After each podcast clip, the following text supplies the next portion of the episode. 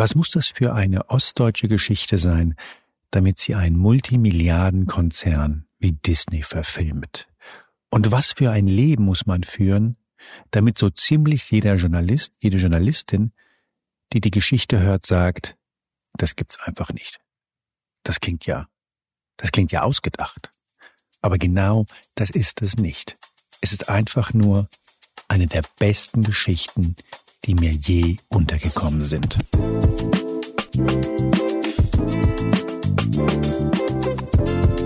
Willkommen bei Moreno Plus Eins, dem Talk-Podcast des Spiegel. Ich heiße Juan Moreno und mein Gast heute heißt Samuel Mefire.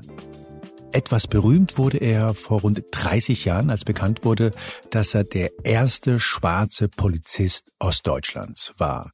Das war damals eine Riesengeschichte. Er tingelte durch alle Talkshows und alle sahen nur einen smarten, unglaublich eloquenten jungen Mann, der halt schwarz war. Allerdings sah keiner die tickende Zeitbombe, die ziemlich bald losgehen sollte. Das neue Ostdeutschland mhm. hatte gerade in, in Sachsen ein Imageproblem, nämlich dass die Wahrnehmung im Westen war, mein Gott, die haben echt ein Problem mhm. mit Ausländern, mit Menschen mit anderer Hautfarbe. Was macht man da? Man macht eine Imagekampagne. Und zwar kam diese sächsische Zeitung auf eine Idee. Kannst du mir die Idee beschreiben? Die sächsische Zeitung ähm, musste ja selber zuschauen, dass sie irgendwo sich eine Art von Existenzberechtigung äh, zuschreibt. Weil ähm, die, die alten Dinge, wie zum Beispiel junge Welt, neues Deutschland oder eben aber auch sächsische Zeitungen hatten ja absolut den Anstrich, dass es von den Kommunisten, ja, äh, den Dreck äh, mussten wir per Zwang lesen und jetzt ist da der Riemen runter, weil jetzt haben wir ja endlich, endlich, so wie die im Westen auch, ähm, Express und Mopo und Bild. Ja? So, und ähm, ich glaube, dass, dass es eben auch ein Stück war der sächsischen Zeitung zu zeigen, wir sind mit, mit dem Ohr an der Masse. Äh, wir, wir verstehen, dass ihr jetzt eine neue Art auch von Berichterstattung und Aufmachung und Sprache und äh, mit allem drum und dran wollt. Und weil wir eben verstehen, wie ihr tickt, weil wir sind ja jetzt nicht mehr das Sprachorgan der Partei, sondern wir sind jetzt euer Sprachorgan. Euer Sprachorgan. Mhm. Und wir sehen, dass, dass ihr den Eindruck habt, ihr seid am Arsch, ihr seid vergessen, äh, man hat euch über den Tisch gezogen. Äh, machen wir jetzt eine Kampagne, die zeigt, Sachsen ist durch und durch ostdeutsches Kraftzentrum.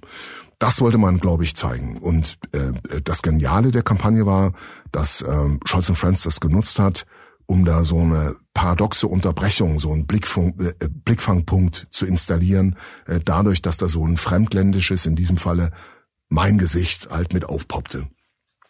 Wie sah Und, die Anzeige aus? Äh, wie sah die Anzeige aus? Mein mein Kopf mit ein bisschen Hals. Äh, der Hals war bedeckt, äh, Hals und Schultern waren bedeckt mit einem schwarzen Rollkragenpullover.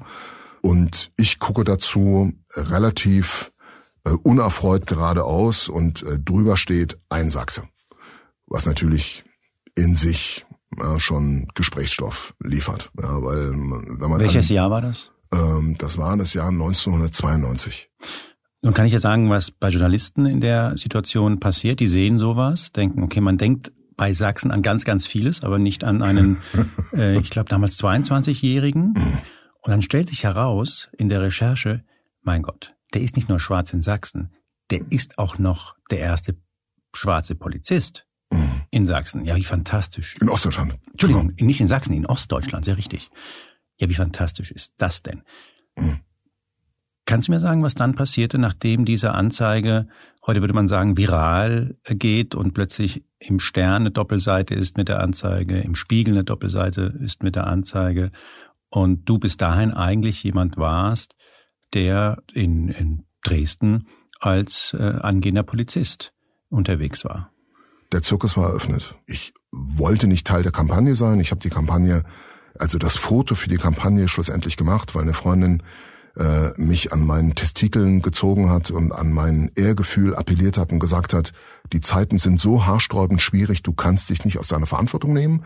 Deswegen habe ich dann zumindest das Foto gemacht, aber ich habe es ganz bewusst mit dieser betonartigen Visage gemacht, damit man mich möglichst nicht auswählt. Dann hat man es halt doch gemacht, wie das Leben so spielt. Der, ja, und äh, schlussendlich war ich dann bundesweit plakatiert im Rahmen der Werbung der sächsischen Zeitung, aber eben dann doch mein Gesicht.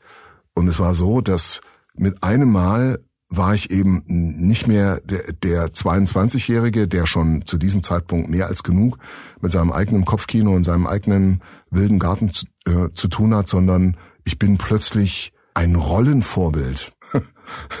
ähm, eine Projektionsfläche für alle Erwartungen, für alle Vorstellungen, für alle Dinge, die man sich so vorstellt, was genau. gut läuft im Land, was schlecht läuft im Land. Also so würde ich mir das jetzt vorstellen. Genau, von dieser kleinen, aber insgesamt doch dann äh, gar nicht so kleinen äh, afrodeutschen Community, die mich dann eingeladen hat und für die ich Hoffnungsträger war. Ja, jetzt ist mal einer von uns, der in die Sichtbarkeit gebracht wird und das wird uns allen helfen. Be beschreib mal, das ist, glaube ich, wichtig, dass man diesen Wahnsinn mal kapiert, wenn man das zum ersten Mal hört. Du warst in Talkshows, du hast Interviews gegeben, also äh, beschreib mal kurz den Zirkus. Äh, äh, ja, also, also, also auf der einen Seite die Hoffnung derer, die, die so sind wie ich, beziehungsweise mit denen ich ähnliche ähm, Erfahrungen und Lebenswelten teile, also äh, afrodeutsche Menschen, Menschen afrikanischen Ursprungs, äh, ähm, schwarze Menschen, schwarze deutsche Menschen und dann eben auch über über Presse, eben hast die Talkshows schon angesprochen, äh, Fernsehshows, äh, Radioauftritte, natürlich ganz, ganz, ganz viel Print. Und damals hatten Veröffentlichungen wie äh, Stern und Spiegel, also das waren heilige Instanzen. Ja, das ist heute ähm, Noch ganz genauso, sagen meine Chefs. heute, äh, heute ist es natürlich äh, äh, ganz genauso ergänzt um die um die sozialen Medien, äh, aber äh, damals waren es wirklich heilige Kühe. Die sozialen Medien gab's nicht äh, und und man blätterte sich durch den Spiegel, äh, äh, ohne dass man irgendwie was Böses ahnte und dann kam man auf eine Doppelseite mit meinem Gesicht drauf. Ich ging ähm, ins Molkereigeschäft, äh, stelle mich in die Schlange und Menschen bedanken sich bei mir, äh, grüßen, haben stellenweise Tränen in den Augen und so weiter. Ja, weißt du, wo ich, ich bin quasi von heute auf morgen, also vom vom äh, vom Jungen, der einen Erwachsenen spielt, der sich irgendwie auch in dieser neuen Zeit arrangieren muss, plötzlich unvermittelt angekommen bei er rette uns. Also äh, es hätte nicht viel gefehlt, dass sie sagen, bitte leg mir die Hand auf, ich nenne mein Kind nach dir, weil du bist von solcher Bedeutung. Ja, und das und das war natürlich. Ich saß dann mit Heinz Eckert in einer Talkshow und hatte, wenn ich mir heute diese Talkshow-Ausschnitte ansehe, was hat denn ein 22-Jähriger zu erzählen? Äh, oh, ich bringe mich in die gesellschaftliche Debatte ein. Heinz Eckert hatte was zu sagen. Soll, dazu sollte man vielleicht äh, sagen, Heinz Eckert war damals äh, Innenminister, Innenminister CDU-Innenminister in, mhm. in Sachsen. Mhm. Und ihr, ihr wurdet Buddies so ein bisschen. Und das finde ich äh, schon irre. Also der war Innenminister mhm. in Sachsen. Mhm. Und du warst Blut, blutjunger Polizist. Warst aber vermutlich genauso bekannt wie er zu der Zeit. So paradox sich das anhört heute, aber. Be beschreib mal die Dynamik. So. Wie, wie war das denn? Ähm, Dynamik in dem Sinne, ähm, also es war äh, wirtschaftlich eine sehr, sehr schwierige Zeit und wahrscheinlich, wenn es wirtschaftlich, sozial schwierig ist, kommt es halt häufig dann auch zu hässlichen Szenen auf der Straße.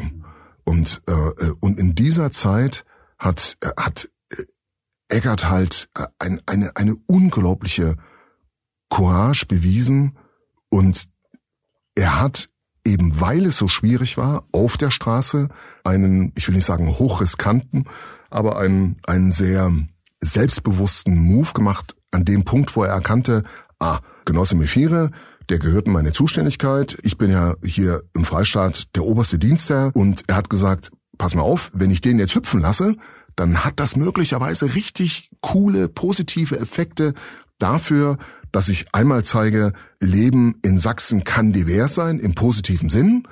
Und ich mache aber auch klar, wofür ich stehe. Und er äh, hat dann hat mich äh, hat mich entsprechend antreten lassen, hat gesagt, so es ist wichtig und das war auch wieder halt der Appell an meine Verantwortung. Es ist wichtig, dich sichtbar zu machen. Es gibt derzeitig nur dich in meinem System Polizei äh, äh und indem wir dich sichtbar machen, zeigen wir, äh, wie Polizei sein sollte, nämlich diverser. Und es betraf nicht nur Hautfarbe, sondern auch beispielsweise Geschlecht. Im Rahmen der DDR-Volkspolizei, es war ja ein Männerberuf.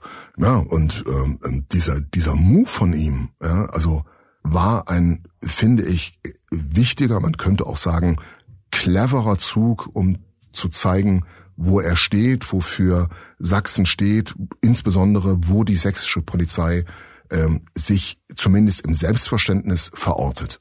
Lass uns vielleicht mhm. so ein paar äh, Flöcke einhauen. Mhm. Dein Vater, geboren in Kamerun, in Kamerun. korrekt? Mhm. Und, und zwar zu einer Zeit, in der es diesen Austausch gab und junge Ingenieure aus Kamerun die Möglichkeit bekamen, in der ehemaligen DDR zu arbeiten. Mhm. Ganz viele äh, in Kamerun haben sich in der damaligen Zeit wirklich für Paris, äh, London oder Bonn entschieden oder Hamburg. Er war halt Teil der Minderheit, die in den Osten ging. Und das bewusst. war bewusst. Weil es sozialistisch ähm, war. Weil es sozialistisch war. Also er ähm, sympathisierte mit der prosozialistischen Gewerkschaftsbewegung in Kamerun und die schickte ihre Leute eben nicht nach London, sondern die schickte ihre Leute nach Moskau oder nach Warschau oder eben nach Leipzig. Der kommt nach Leipzig und, nach Leipzig, ja. und trifft dort deine wunder, wunder, wunderschöne Mama. Es gibt mhm. fantastische äh, Bilder von ihr als, als junge Frau und die lernen sich kennen. Erzähl mir was über deine Mutter. Ähm, ich glaube, da prallten auch ein bisschen zwei Welten aufeinander.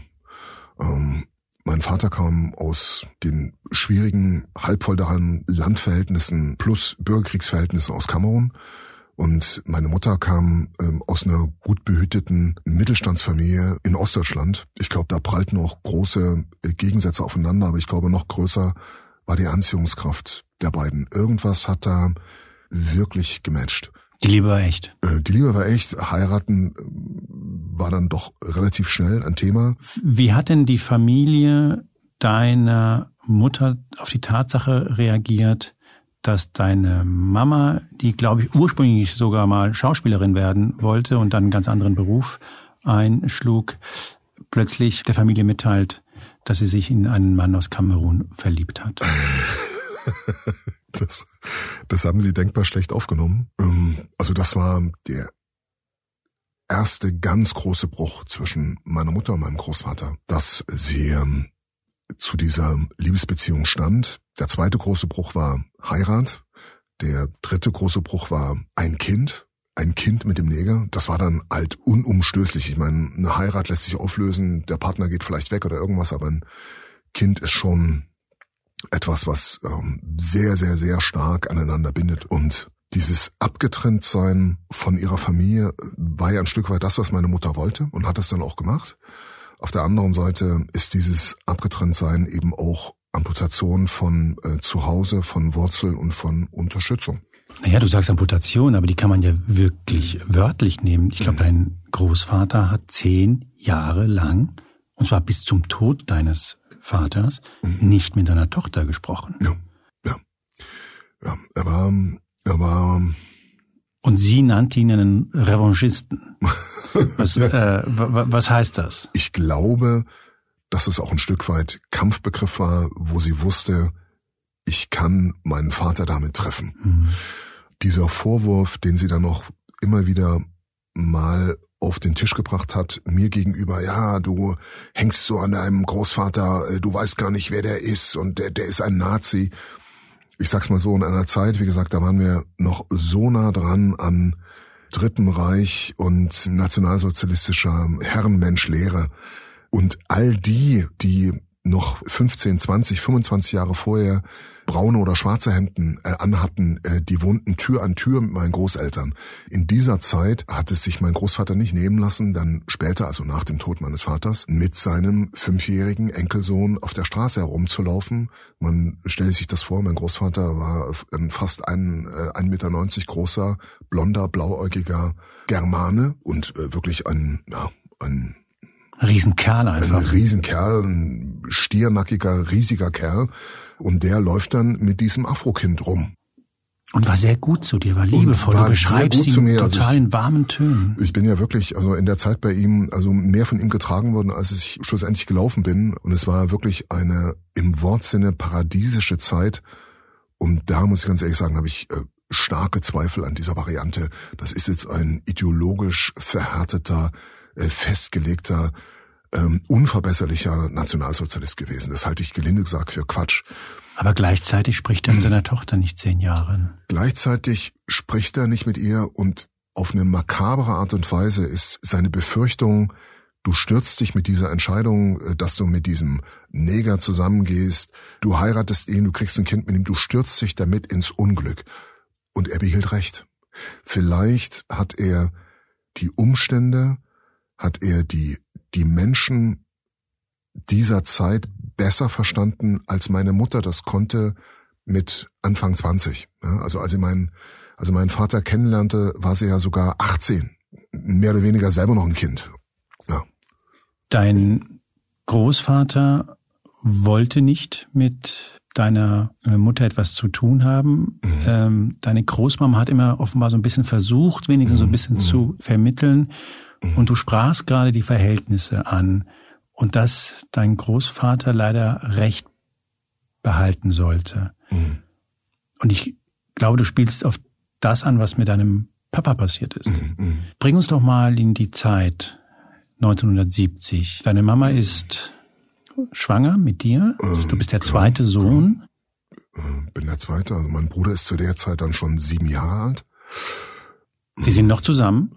Äh, Trotz sind, aller, aller Spannungen und, und Herausforderungen sind deine genau, Eltern noch zusammen? Ähm, also trotz des äh, Bruches mit, mit ihrem Vater, trotz dessen, dass mein äh, Vater ja immer wieder auf die Erkundungsbohrung in den hohen Norden der DDR muss und halt dann oft eben weg ist. Äh, ja, es war halt äh, die Zeit der großen Hoffnung, dass man vielleicht doch an der Ostsee Erdöl findet und Erdgas und dadurch ein Stück weit eigenständig die DDR-Volkswirtschaft versorgen kann. Es war ja auf dem Höhepunkt des Kampfes der beiden großen Blöcke, der beiden großen Systeme. Mhm, und Ulbricht hat ja ausgerufen, mhm. bei uns mhm. gibt's alles, sogar Öl. Alles, und genau. dein, dein Vater als Ingenieur ähm, war damit beauftragt. Eine unfassbar harte, mhm. wirklich unglaublich zehrende Arbeit. Ja, und, und dann war es so, dass auf dem Höhepunkt ihrer Schwangerschaft, sehr, sehr nah an meiner Geburt heran, so erzählt es meine Mutter, so erzählt es fragmentarisch meine Großmutter, trinkt mein Vater, was so damals gab, ist diese, äh, gibt es heute glaube ich auch beim Flensburger Pilsner, diese Kipp, diese Plop Plopverschlüsse ja.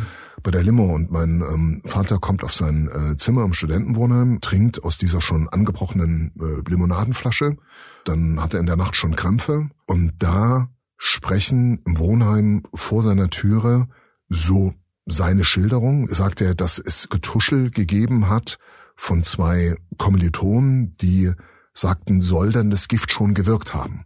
Meine Mutter schildert das, wie sie wohl mit ihm gesprochen hat und er ihr das erzählte, da war er schon vergiftet. Und er geht, und das spricht ehrlich gesagt ein wenig, ein wenig für seine Variante, er geht nicht sofort ins Krankenhaus, obwohl er sich ständig mhm. übergibt, sondern geht erst zur Polizei. Genau.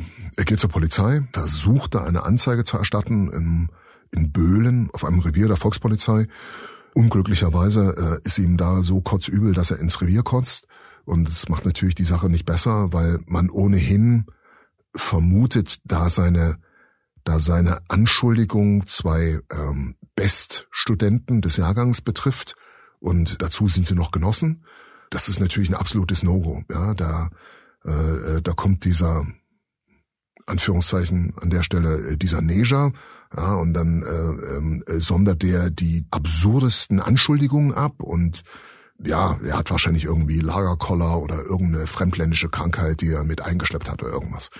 Aber bald ähm, ist halt der Gesundheitszustand meines Vaters ähm, so dramatisch, also er kommt dann ins Krankenhaus, ähm, da liegt er dann erstmal naja, der hat eine Magenverstimmung oder Lebensmittelvergiftung oder irgendwas. Ja, aber dann äh, wird es sehr, sehr rapide, sehr, sehr, sehr viel äh, schlechter mit ihm und dann wird er halt mit einem eiligen Krankentransport, äh, wird er dann noch verlegt ins Unikrankenhaus, aber es ist zu spät. Die Geschichte äh, geht so aus, dass mein Vater kurz darauf tot ist. Kannst du mir sagen, was zwei Stunden später passierte? Ja, also mein Vater stirbt und zwei Stunden später, auch gleichfalls am 11. Juli 1970, äh, meine Mutter liegt dann schon im Kreissaal, äh, komme ich auf die Welt. Und ähm, und verpasst deinen Papa um zwei Stunden. Und ich verpasse meinen äh, Vater um zwei Stunden. Und für meine Mutter äh, tragisch, äh, sie bringt mich auf die Welt und zu dem Zeitpunkt weiß sie noch nicht, dass mein Vater schon tot ist. Und sie ist zu diesem Zeitpunkt selbst erst 27 Jahre alt. Und sie hat da ein siebenjähriges Kind, ein Säugling, lebt inmitten einer doch sehr geschlossenen Gesellschaft, also eine Gesellschaft, äh, die die für die für diese äh, ganzen äh, ja du kannst ruhig sagen, die einfach ein Problem damit haben, dass sie zwei schwarze Kinder hat, oder? Äh, dass sie ja, dass sie zwei schwarze Kinder hat, äh, wo, wobei es vielleicht gar nicht zwingend um das Schwarz geht, sondern das ist einfach eine Abweichung der Planerfüllung ist. Es ist nicht vorgesehen. Also wenn zwei schwarze Kinder vorgesehen wären und die zur Planerfüllung gehört hätten, dann wäre es wahrscheinlich okay gewesen. Weißt du? Aber äh, es war vorgesehen, niemand vermischt sich hier mit irgendwem und schon gar nicht mit einem Neger. Also es gab zum Beispiel, ich habe Klassenkameraden, äh, äh, da kam der Papa aus Ungarn. Schon, ne, also es war ein mitteleuropäisch aussehender Ungar. Schon das war nicht ganz ohne Reibungsfläche, aber naja, schwamm drüber. Ja, aber ähm, das war wirklich etwas, was, glaube ich, auch die DDR-Imperiumsbürokraten zutiefst schockiert hat. Da legt sich diese Frau doch wirklich da nieder mit diesem schwarzen Kerl und wer weiß, was sie da unaussprechliches miteinander machen. Meine Mutter ist, um eine lange Geschichte kurz zu machen, war wirklich Fakt. Das ist etwas, was sie, was sie einfach nie mehr verdauen konnte. Also von dieser Geschichte hat sie sich nie mehr erholt. Und ich glaube, da könnte auch eine Rolle spielen für dieses sich nie erholen, wie sich dann in Anführungszeichen die Obrigkeit benommen hat in der Folge. Also es war eben nicht so, dass man sie behandelt hat wie eine Frau, die gerade die Liebe ihres Lebens verloren hat, oder? Nein, es war auch ein Stück weit eben jene Zeit. Es gab keinerlei äh, Hilfesystem. Aber sei mir nicht böse, Samuel. Ja. Es gibt, glaube ich, einen Unterschied zwischen die Frau wurde nicht psychologisch betreut. Mhm. Und die verscharren deinen Papa, weil sie nicht wollen, dass es im Sozialismus einen Fall gibt, in dem man einen Schwarzen aus Kamerun ja schlichtweg ermordet hat. Der war kerngesund. Es ist ja nicht so, dass sein Vater bekannt mhm. dafür war, dass er eine Herzkrankheit oder ja, ein Herzproblem okay. hat. Also verstehst du, das ja, eine ist, man hat sich um die Frau nicht gekümmert. Okay, das waren die 60er, da mhm. galt, stell dich nicht so an. Mhm, mhm, mhm. Das andere ist, sie wusste lange nicht, wo er ist. Und mhm. irgendwann, als sie wusste, Absolut. wurde er in einer Nacht- und Nebelaktion einfach zurück nach Kamerun geschickt. Und sie wusste nicht, wo ja die Liebe ihres Lebens ist. Nein, ich bin, ich bin ganz bei dir. Also, du musst dir vorstellen, ähm, wenige Stunden nachdem meine Mutter mich geboren hat, bekommt sie gesagt, dass mein Papa verstorben ist. Ich glaube nicht, dass es absolut überraschend für sie kam, ja, weil er war ja äh, schwerst gezeichnet. Trotzdem, glaube ich, ist es für sie ein extremster Schlag gewesen. Und dann kommt dazu, dass irgendjemand die Entscheidung getroffen hat, in der DDR-Bürokratie, wir müssen das unbedingt unter den Teppich kehren. Ich versuche so ein bisschen die Motive ähm, die möglichen Motive zu skizzieren. Am Ende bleibt es alles Mutmaßung meinerseits, was da möglicherweise eine Rolle gespielt hat, dass man sagt, auf keinen Fall darf uns dadurch negative Presse entstehen. Das gibt ja ein ganz falsches Bild, denn wir sind ja äh, pro äh, Internationalismus, wir sind ja äh, für, für Farbenblindheit und so weiter und so weiter. Und auf jeden Fall dieses unter dem Teppich kehren nimmt so absurde Züge an, dass mein Vater gegen den erklärten Willen seiner Frau, meiner Mutter, gegen seinen eigenen erklärten testamentarischen Willen in der DDR begraben wird. Und es gibt in der Tat ein Schreiben des DDR-Bildungsministeriums, in dem angewiesen wird, dass mein Vater zu verscharren ist, ohne die Einwilligung meiner Mutter. Wie, wie ist das Verb? Verscharren? Verscharren. Und für meine Mutter war es so fucking übereinander gestapelt, was passierte. Sie hat ihren Liebsten nicht mehr. Ich bin sehr, sehr klein und jeder von uns, der Kinder hat, der weiß das, wie das am Anfang ist. Also sie hatte faktisch einen unmöglichen Berg an Scheiße zu bewältigen. Und daran ist sie faktisch zerbrochen. Also meine Mutter hatte schlussendlich äh, zwei abgeschlossene Hochschulstudienabschlüsse. Sie war unglaublich zäh, weil sie hatte ja meinen, meinen Bruder zu betreuen, sie hatte mich zu betreuen, sie hatte äh, irgendwie jeden Tag die Kraft zu finden, aufzustehen und ihren Kindern Essen hinzustellen, obwohl gerade ihr Liebster gestorben war und sie hatte Druck von ihrem Surrounding, ich sag mal, vom, von der Bürokratie der DDR äh, wurde sie nicht verhätschelt, ganz im Gegenteil. Äh, und sie hatte noch diese Abtrennung von ihren Eltern und trotzdem hat sie dazu noch studiert. Äh, es ist unfassbar, was die Frau geleistet hat.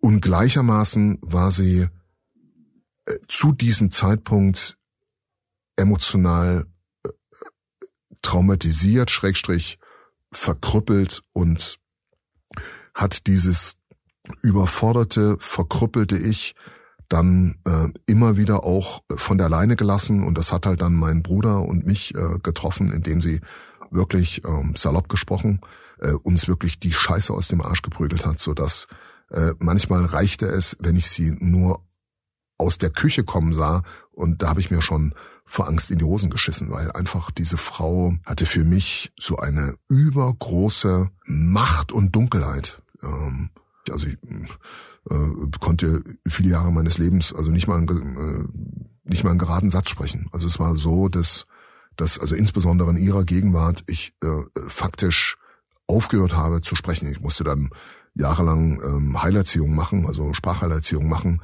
damit ich überhaupt äh, beschulungsfähig bin, weil äh, die Angst vor ihr so tief drin saß.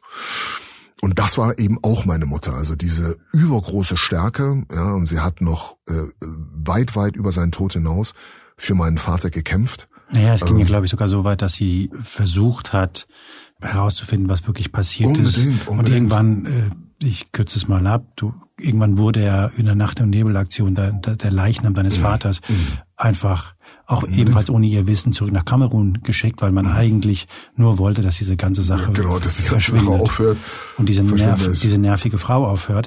genau. Aber du hast, was ich, was mir immer wieder auffällt, auch beim Lesen des Buchs und auch wenn ich mich mit dir unterhalte, ist, ich finde es atemberaubend, wie du versuchst, die Menschen in deinem Leben zu schützen. Ich glaube, du hast so einen Beschützerinstinkt, der ist extrem ausgeprägt und das tust du selbst bei einer Mutter, die zugegebenermaßen eine unglaubliche harte Biografie hat. Ich glaube, dein Großvater, den du ebenfalls auch in sehr warmen Tönen beschrieben hast, hatte das vermutlich auch. Mhm. Fakt ist aber, wir müssen uns, glaube ich, allen unseren Schatten stellen und die waren bei deinem Großvater, aber vor allem auch mhm. bei deiner Mutter sehr, sehr, sehr groß. Und an denen, und das hast du, glaube ich, äh, gespürt. Mhm. Aber du, mir ist, mir ist Kontext wichtig. Ja? Möglicherweise war mein Großvater ein x-facher Meuchler. Du, ich weiß nicht genau, mhm. was er drüben im Westen gemacht hat. Ich, ich verstehe das total, aber, aber ja? dass man den eigenen kleinen Jungen so viel Angst einjagt, dass der sich ja. einnässt und stottert, da ist der Kontext, und ich verstehe, dass es sehr schwer ist, mhm. dass wenn man diese mhm. Prägung mhm. hat und die Biografie hat, aber man irgendwann ist man erwachsen und dann muss man sich dem stellen. Und das hast du, glaube ich, auch getan.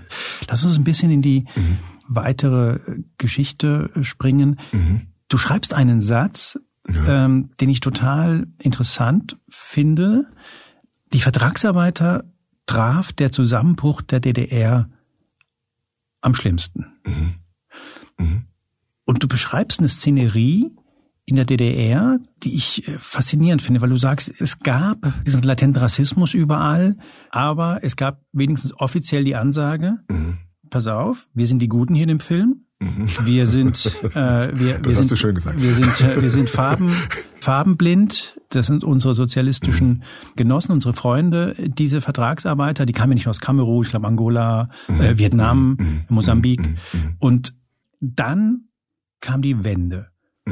Und für dich, für dich änderte sich alles. Mhm. Ich habe im, im ersten Augenblick hatte ich wirklich den Eindruck, das ist ja auch meine Veranstaltung. Ich gehöre damit dazu. Ja, ja, wir sind das Volk, so richtig. Ja, wir sind, wir sind das Volk und automatisch ist ja bei Wir sind das Volk irgendwo, das schließt mich ja mit ein. Na klar. Aber das war, und das stellte sich sehr, sehr schnell heraus, es war deutlich zu kurz gedacht. Also ich war auf keinen Fall mit eingeschlossen und äh, äh, der Vietnamese und mein afrodeutscher Trainingskollege und George Gommandai definitiv nicht. Äh, also da waren einige Leute nicht mit eingeschlossen. Und für die war also diese, George Gommandai muss man glaube ich wissen, das war mhm. ein Mann, glaube ich, aus Mosambik, wenn ich genau, mich aus Mosambik. Mhm. täusche. Und der wurde von so einer Meute gejagt, von so einem wild gewordenen Lynchmob verfolgt, verprügelt genau. und dann vor den Zug geworfen. Mhm. Und er kam dabei ums. Leben. Und ich glaube, es gab eine Situation ein paar Stunden vorher, mhm da haben genau diese Jungs dich verfolgt. Exakt. Exakt. Ich kam vom Trainingsdachboden eines Freundes, äh, wo ich mit trainieren durfte, und kam die Straße runter und dann gab's hinter mir Lärm und dann, ja, ähm, es war sehr, sehr schnell klar, jetzt geht es um die Wurst, weil äh, es gab halt entsprechend dann äh, Geschrei und Gepöbel und also ich wusste sofort instinktiv, es geht jetzt um die Wurst, aber nach außen hin, ja, hatte ich natürlich Angst in dem Moment, wo ich zeige, ich habe begriffen, das ist halt der Mob der Mordbuben, dass ich dann umso mehr genau diesen Mob antriggere, hinter mir herzujagen.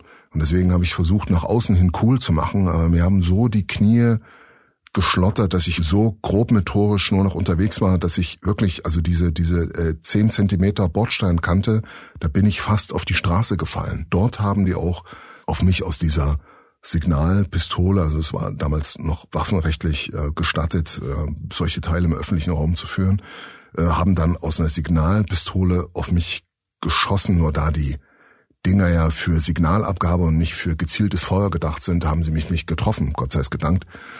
Und das war dann für mich wie, also für mich war es nicht Signalpistole im Sinne von Leuchtzeichen, sondern Signalpistole im Sinne von jetzt Rennen Start. oder genau Startschuss. Genau, Startschuss. Ich habe es und das ist mir heute noch schleierhaft, ich weiß nicht wie, ich habe es mit diesen wackeligen Beinen äh, ähm, auf die andere Straßenseite bis zu meinem Haus geschafft, rennend. Und ähm, ja. Also die sind nicht wie Kettenhunde hinter dir her, weil du einfach wahrscheinlich äh, zu schnell warst und dann in so einer in so einer Straßenschlucht beziehungsweise dann in so einem Hauseingang einfach verschwunden bist.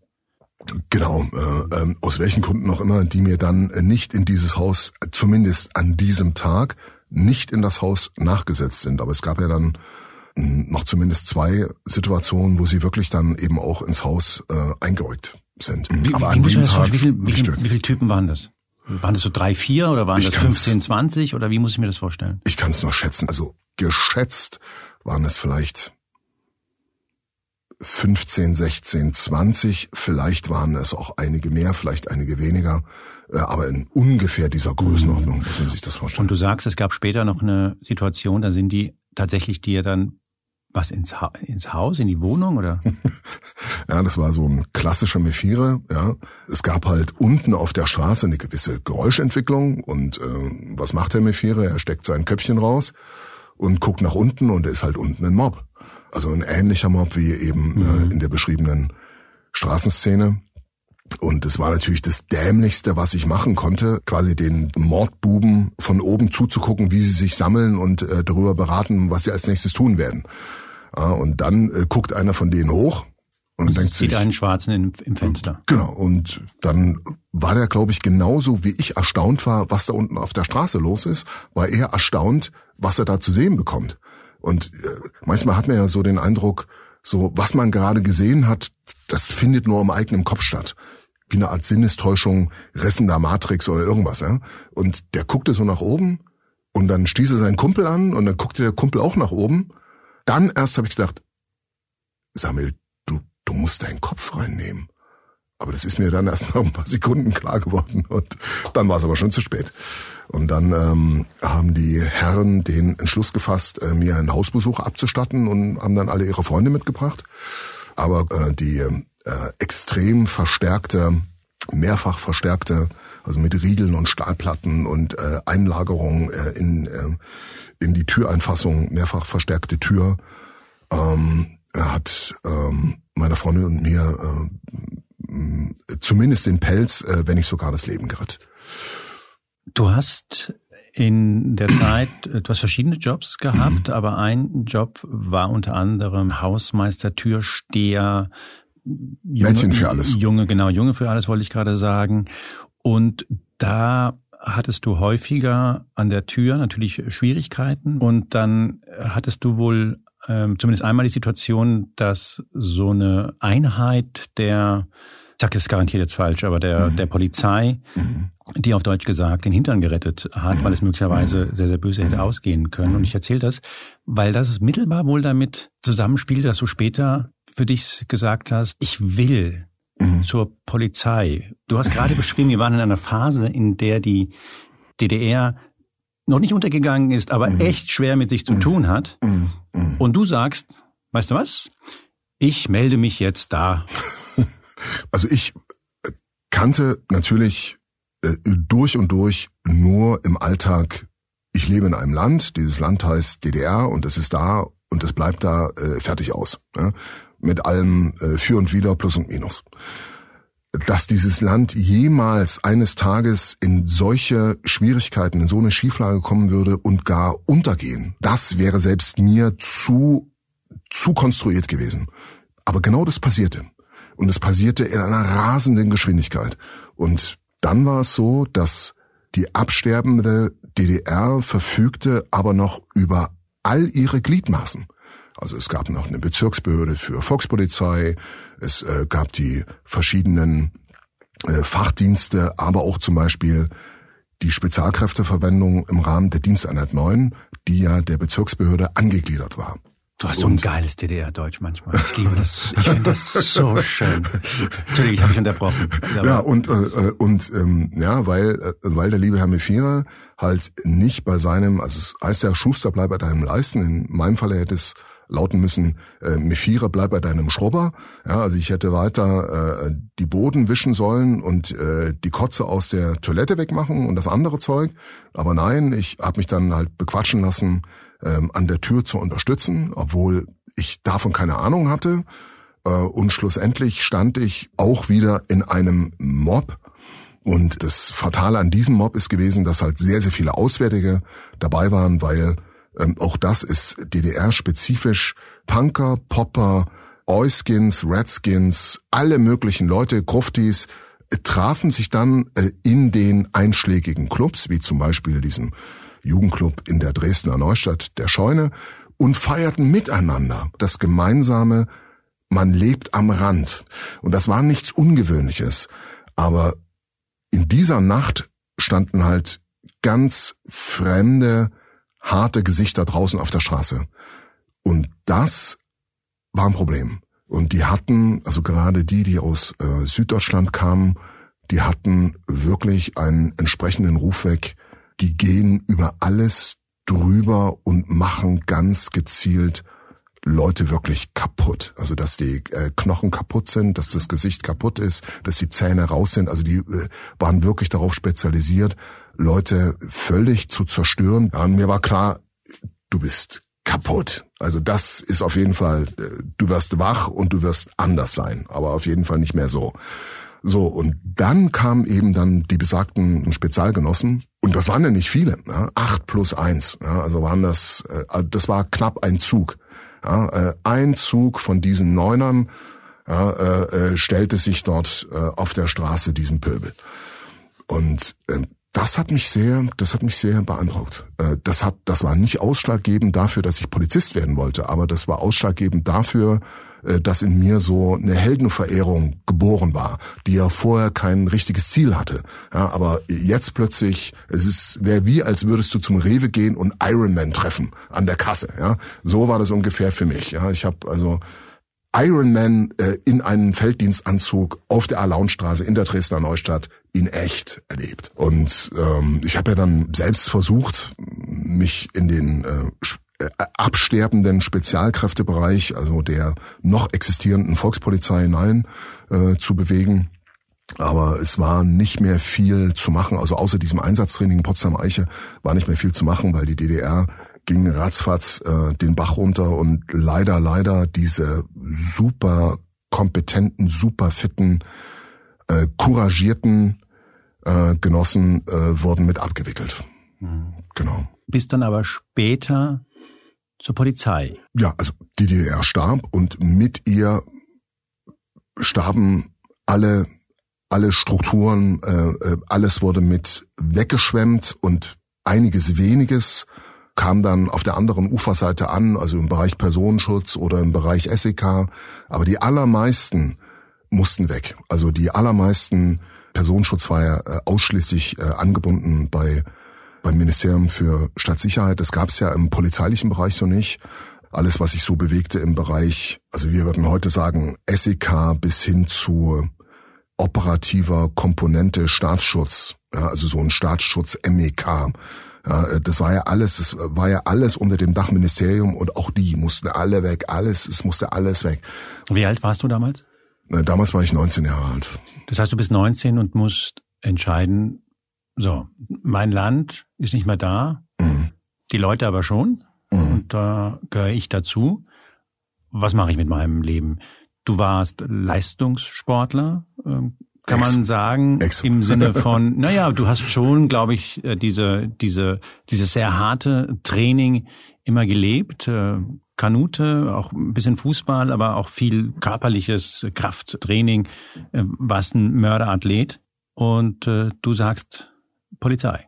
Dann zweiter Anlauf, genau. Mhm. Wie, die neue, wie, die neue wie, Polizei. Wie lief das so? Wie fandst du das da? Also es war ja, wenn man jetzt die Laufbahn, äh, Laufbahn sich anschaut, äh, mittlerer Dienst. Deswegen also äh, mit äh, erfolgreich abgeschlossenem Lehrgang, äh, Schrägstrich, ähm, ähm, Ausbildung, Durchlauf, ähm, Kriminalmeister. Mhm. Also ich war, nachdem ich de, den Lehrgang erfolgreich absolviert hatte, äh, war ich Kriminalmeister zur Anstellung. Dann warst du eine Weile äh, zur Anstellung und hast du dich da bewährt. Also du warst dann gleichermaßen Beamter auf Probe und nach äh, fünf bis sieben Jahren wurdest du dann auf Lebzeit verbeamtet. Parallel passierte, dass du relativ unzufrieden warst mit der Polizei. Und zwar interessanterweise nicht aus den Gründen, die man sich jetzt äh, vielleicht so vorstellen könnte, dass man sagt, naja, was ist denn erwarten? Er ist in Sachsen bei der Polizei, er ist mhm. schwarz, logisch ist er da unzufrieden. Du hast mhm. einen Satz, den habe ich mir rausgeschrieben aus dem Buch. Die sächsische Polizei hat intern einige Probleme bigotte Hassphilosophie gehört nicht dazu. An der Stelle muss ich, äh, muss ich ausschließlich über meine Erfahrung sprechen. Nach mhm. mir kamen andere Afrodeutsche. Also ich kenne zumindest eine afrodeutsche Frau, die dann faktisch im selben Dienstgebäude mit einer ähnlichen Laufbahn wie ich ähm, unterwegs gewesen ist, mittlerweile auch nicht mehr bei der Polizei, die unmittelbar nach mir angefangen hat. Also nach mir äh, kamen andere und haben vielleicht auch andere Erfahrungen gemacht. Mhm. Aber meine Erfahrungen waren so, dass ich wirklich im Bereich der Kollegen und der unmittelbaren Vorgesetzten, dass ich da unglaublich couragierte, grundanständige Menschen an meiner Seite hatte und muss dir vorstellen, meine letzte Dienststelle vor dieser neuen, aufgehübschten Polizeitruppe. Meine letzte Dienststelle davor war Potsdam-Eiche, äh, VPK 9. Und das waren, wie gesagt, das waren äh, Hochleistungssportler in Polizeiuniform. Leute, die es drauf hatten. Ja? Und mit dieser Idee, so ist Polizei, oder vielleicht auch so sollte Polizei sein, überall, kam ich dann in diese äh, wunderschöne neue bunte Truppe und das war ein ganz anderer Schnack. Erstens war Flächendienst und B, jetzt waren wir eben nicht mehr die Familie der bewaffneten Organe, ja, wie zu DDR-Zeiten, sondern jetzt quasi versuchen doch viele mit dem Arsch an die Wand zu kommen.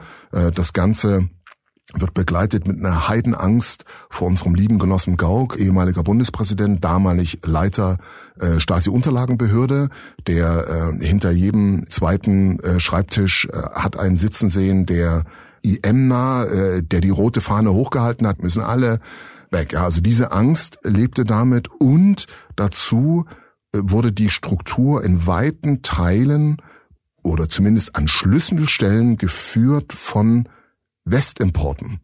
Und da waren einige äh, äh, unglaublich engagierte, idealistische Männer und Frauen dabei, aber da war ein ganzer Teil dabei, der eben nicht aus Idealismus in den Osten gegangen ist, sondern aus anderen Gründen. Stellenweise auch abgeschoben worden ist, weil die im Westen schon äh, reichlich gefordert waren, sage ich mal vorsichtig, mit ihren mit ihren Jobs und die Dienststellen froh waren, dass sie die dann wegloben konnten. Und manchmal ist ja also ihr war zum Teil so eine Art Resterampe.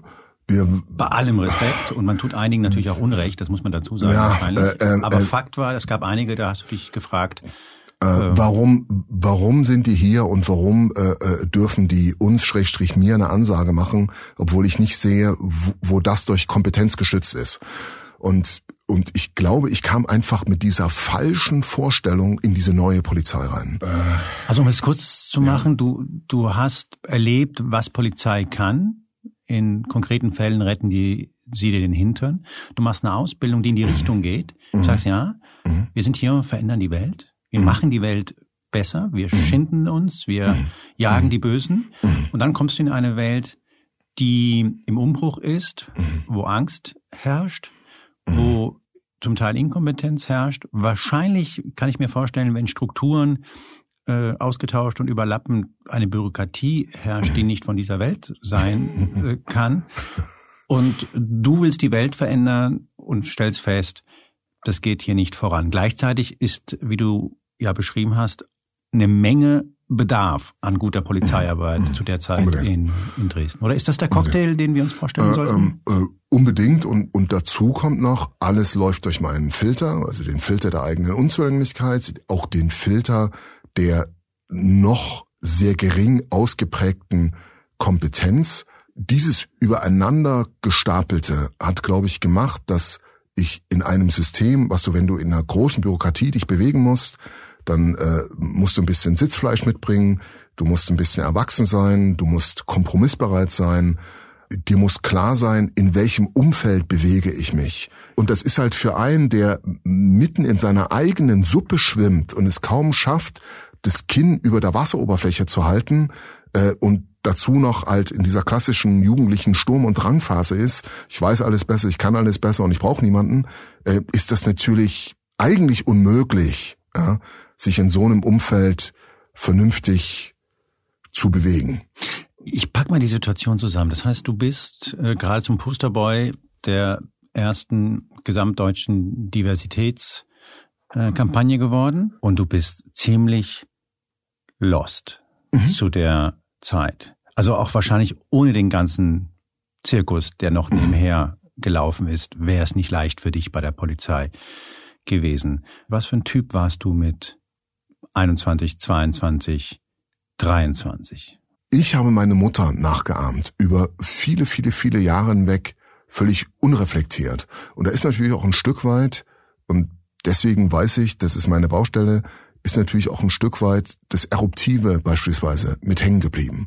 Auch das überhöht Idealistische. Eruptive heißt, du wirst, Eruptiv, du hast damals, das, bist du einfach, das, hast äh, rot gesehen. Dass ich, äh, äh, dass ich eine relativ kurze Zündschnur hatte. Mhm. Ja, also wenn ich ähm, rausgefahren bin und wir haben eine Kontrolle gemacht, dann konnte es durchaus sein, dass wenn ich den zweimal angesprochen habe, gesagt so, äh, wir machen hier eine äh, Kontrolle nach Polizeigesetz, äh, Sie sind verpflichtet, ähm, ihre Identität nachzuweisen. Ja, und der dann, der dann so, äh, das kannst du abschminken und ich habe zu tun und ich gehe jetzt hier und bloß wegen scheiß Ausweis. Und dann konnte es schon sein, dass meine Lunte schon gebrannt hat. Ja, dann habe ich vielleicht noch äh, einmal in einem recht straffen Ton unmittelbaren Zwang äh, angedroht und dann lag der schon. Du hast so einen Kochtopf, habe ich in So, so, so, Kochtopf. Also so ein, so, naja, nee, so und es sind beide und es sind beide Dinge. Weißt du, also in der einen Seite der Brust lebt mein Vater und das merke ich immer wieder, wenn, wenn Menschen mich aus der damaligen Zeit beschreiben, äh, der, der lächelnde, freundliche, zugewandte, hilfsbereite, solidarisch agierende, äh, Samuel oder Sam damals noch und und auf der anderen Seite der, den du halt ratzfatz anzünden kannst. Und diese beiden Dinge, ja, äh, die konntest du halt antreffen. In der einen Sekunde sitze ich noch da mit meinem Kakao und äh, bin am Lachen und am Scherze machen.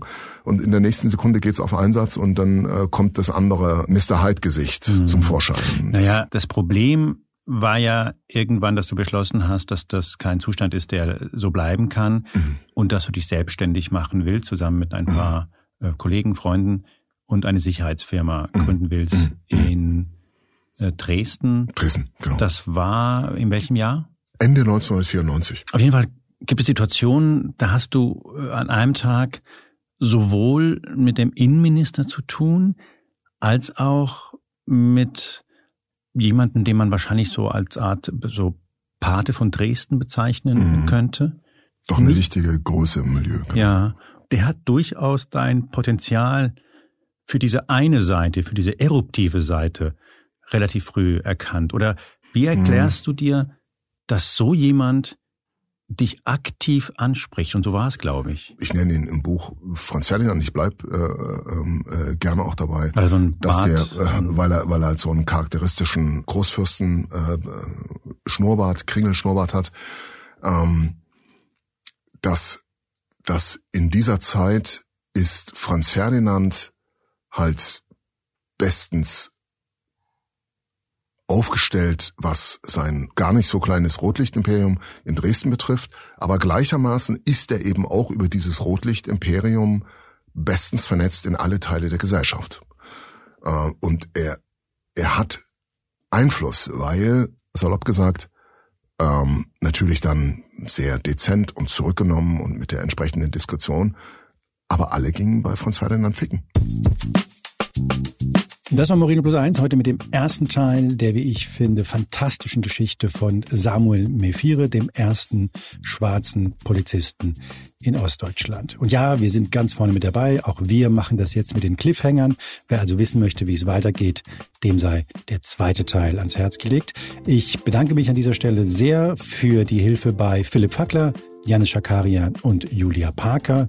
Mein Name ist Juan Moreno. Ich hoffe Sie, ich hoffe ihr hattet Spaß. Und wie immer gilt, Moreno plus eins gibt es bei spiegel.de und überall da, wo es Podcasts gibt.